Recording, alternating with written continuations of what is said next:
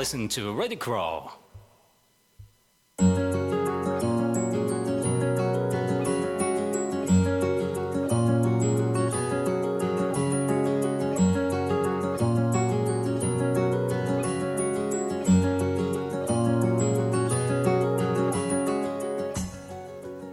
体の広場健康に関わる4名の健康ナビゲーターが日替わりで15分の番組を皆様にお届けいたします金曜日は極度の腰痛を経験して治療の道へ。鍼灸師の近藤信春がお送りいたします。週末の15分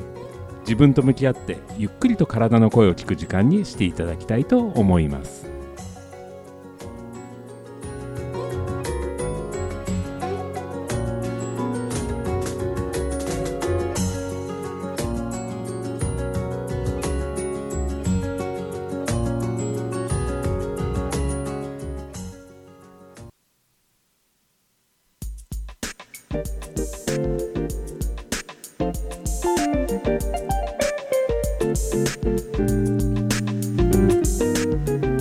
改めましておはようございます。ハリティウシの近藤です、え3月も中旬に入ってまいりまして、だいぶ暖かさも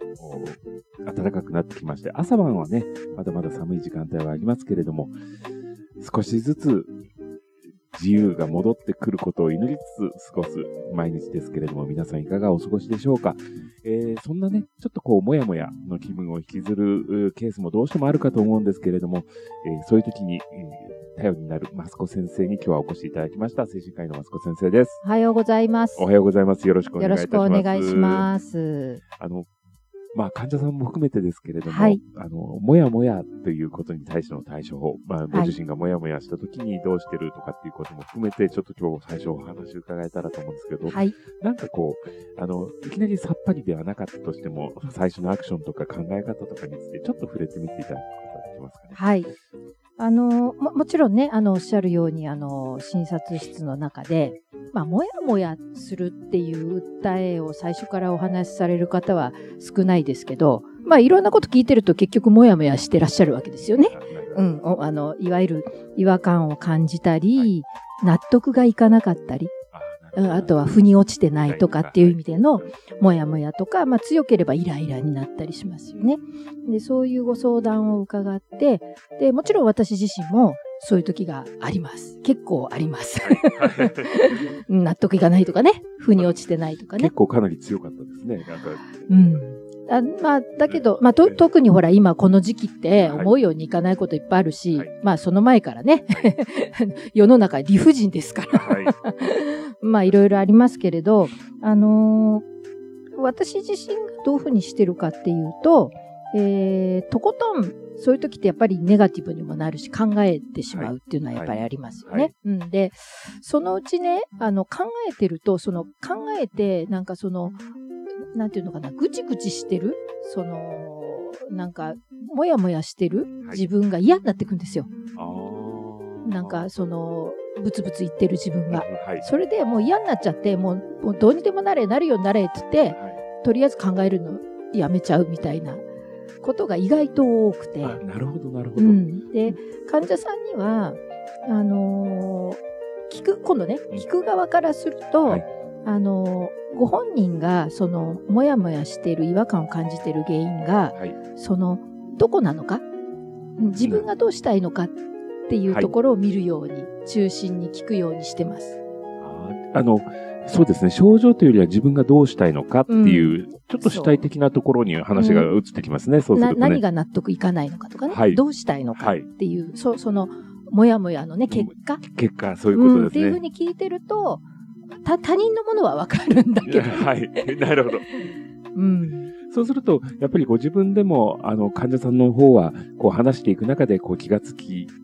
ついてたりとか、何かしらこう自分のから、うん、心の中っていうのか、そういうところにアクセスすることで、こう、繋がってくるものがきっとあるんでしょうね。そうでしょうね。だからやっぱりそういう、その、自分がその立場になると、やっぱ感情が伴いますからね。はいやっぱり、どうねうん、理性で気持ちで抑えるって難しいんですよ。あの、さっきお話で、あの、先生ご自身も、えっ、と、ぐちぐちしてるのが嫌になるっていうことを、これすごく、こう、私たちなんかも聞いているとすごく救いになるんですけど、やっぱり一度はそういう形で、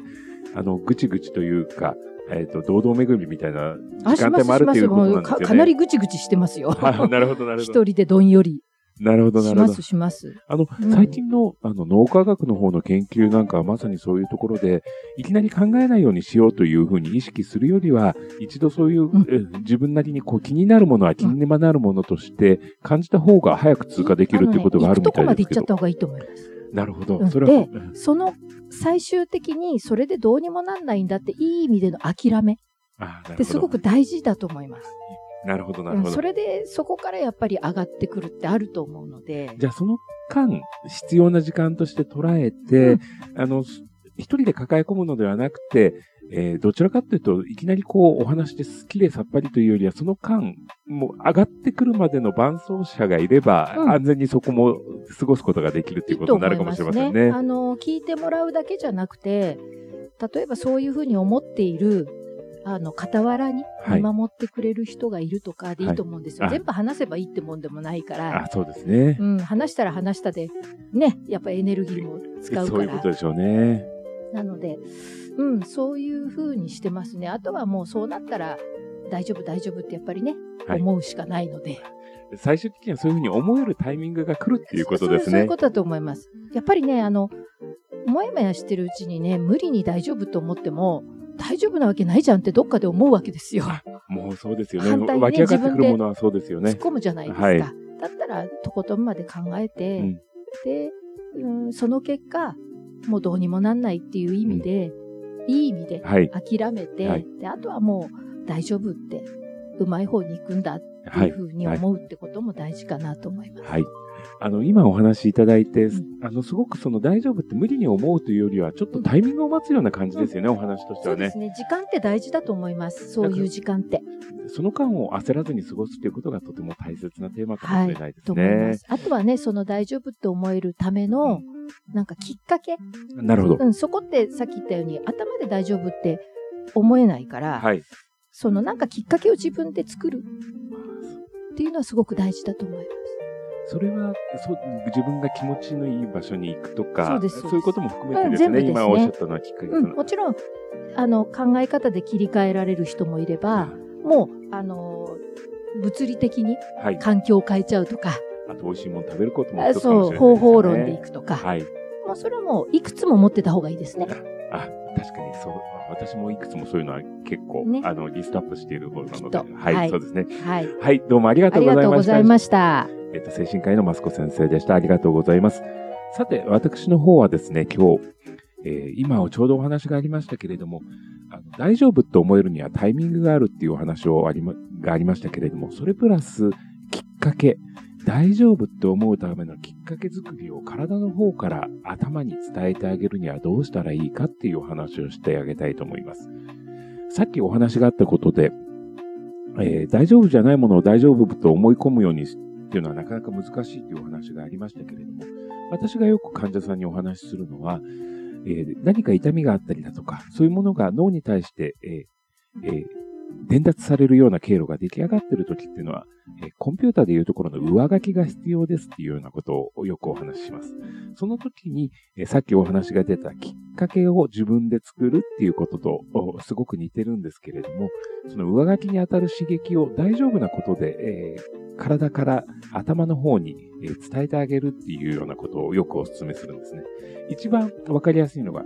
例えば腰が痛くて、どんどんどんどん動作が小さくなってしまうようなことって皆さんも経験おありになるかもしれないです。特にぎっくり腰をやったことのある方なんかは、しばらくはこう腰を伸ばすのが怖くて、立ったり座ったりもそーっとなんていうのを経験された方がもしかしたらお聞きになる方にもいらっしゃるかもしれないんですけれども、そういう時っていうのは腰を伸ばすのがとても怖くなりますし、今度その腰を伸ばすのが怖くなっていることが、えっ、と、頭の中に記憶として残っていて、それがまた新たな痛みを感じやすくなるっていうことも分かってきています。ですから、そういう時に大切なことは、いきなり運動をするとか、何か無理に気にならないようなことに持っていくのではなくて、えっ、と、大丈夫っていうメッセージを動作でしてあげることなんですね。具体的に言うと、えー腰に手を当てて、そーっと3秒間伸ばすというか、後ろに反らせるようなことを、えーやっていただく。これすごくポイントなのは、ストレッチなどではないので、3秒間で十分な効果があるということ。それから、手ごって支えることによって安心感を与えるということ。その2つがとてもポイントなんです。安心な環境の中で、えー、大丈夫というメッセージを体から頭に対して伝えてあげる。これによって、えーいわゆる脳の痛みと言われるような、こう、記憶、こびりついたような痛みが改善するという研究がなされています。これは、えー、慢性的な腰痛についても効果があると言われているので、ぜひお試しいただけたらと思います。そしてですね、今のようなことと同時に、今度は、あの、こう、リラックス、体をさせるために、知っといていただきたいツボがあるんですけれども、そのツボというのは内観という、うちの関所の関観と書いて内観というツボがあります。これは緊張する場面やリラックスが必要な場面なんかでもよく使われるツボではあるんですけれども、えー、手首の内側を見ていただくと、あの、シワのところから真ん中辺に2本剣というか、これは、えっ、ー、と、手首を内側の方を、手のひらの側に折っていただくとよく出てくるんですけれども、真ん中辺に2本、こう、えー、筋張りが出てくると思うんですけど、その筋張りと筋張りの間、シワから3センチぐらいのところに、指を、親指、反対側の手で親指を引っ掛けるように押していただくと、えー中の方に重く感じる感じであったりとか、あと手のひら、中指の側にこう、痺れるというか、響くような感じを感じる場所があると思うんですけれども、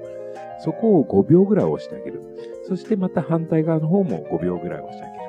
そういうことを繰り返すことによって、えー、体全体がリラックスして、それでリラックスすることのもたらす効果というのは、痛みや不安、そういうものに対しての生き地という言い方をするんですけれども、あの、感じるメモリのようなもの、過敏になってしまっているものを抑えていく効果があるというふうに考えられています。私もよく、そうですね、あの、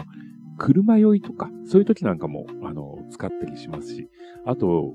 こう、ダンスとかでくるくる回って目が回るような時なんかにも意外とよく使うんですよね。そういう時に、こう、とっさに、ああ、目が回って気持ち悪いなんていう時に使ったりするので、あの、立ち上がった時にふわっとなったりとか、あと何かこう天井が回るとかっていうところで、えー、ある種の怖さみたいなのを感じたような時にもぜひとっさに押さえていただく場所として覚えておいていただけるといいかなというふうに思います。そういうことの繰り返しによって、えー、無理やりにではなくて、あの、きっかけを持つことによって、大丈夫っていうことが自然に感じられると、その時点でリラックスできる面もあるかと思います。え、自分に言い聞かせるばっかりではない、えー、形で、えー、自分なりの、こう、え痛みの取り方、リラックスの仕方、そして、えー、こう何か感じるモヤモヤとか、そういうものから離れていただけたらいいかなというふうに思います。そして先ほど、あの、ちょうどお話が出ましたけれども、自分なりのそのきっかけ作り、何か美味しいものを食べる、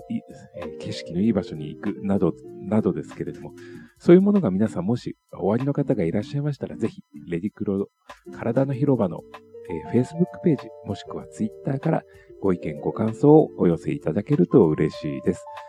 そういうのがね、他の人にとってもまた一つの、こう、きっかけ作りになるかもしれません。ぜひ皆さんシェアしていただくようなお気持ちでご相談いただけると嬉しいです。さて、それでは、今週も体は丈夫で綺麗に、心は豊かで穏やかに、そして自分らしく輝くように、今日も笑顔で良い一日をお過ごしください。それでは、いってらっしゃい。